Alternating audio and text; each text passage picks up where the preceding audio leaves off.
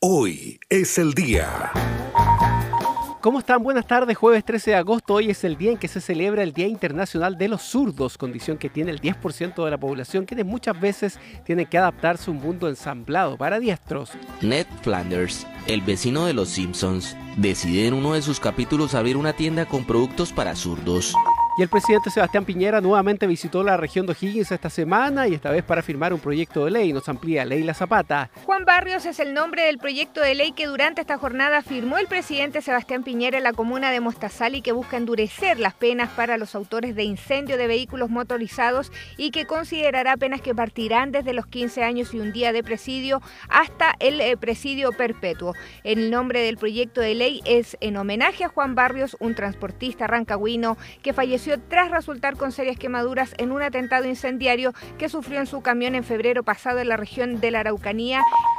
Se estima que el próximo año aumente la demanda por matrículas en liceos públicos debido a la crisis económica. En el Liceo Oscar Castro de Rancagua ya se preparan aumentando los cupos, según señaló su directora.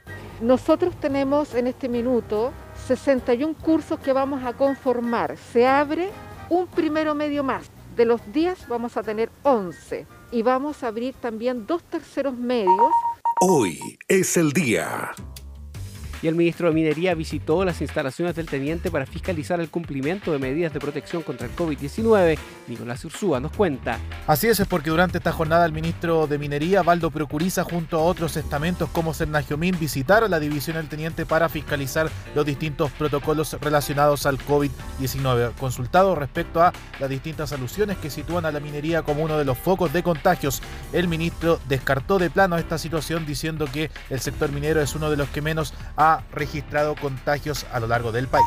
Y las filas en el centro de Rancagua continúan y la gran cantidad de gente del Paso de Independencia. Los casos de COVID-19 alcanzaron 106 esta jornada y mañana en la noche entra en cuarentena San Vicente.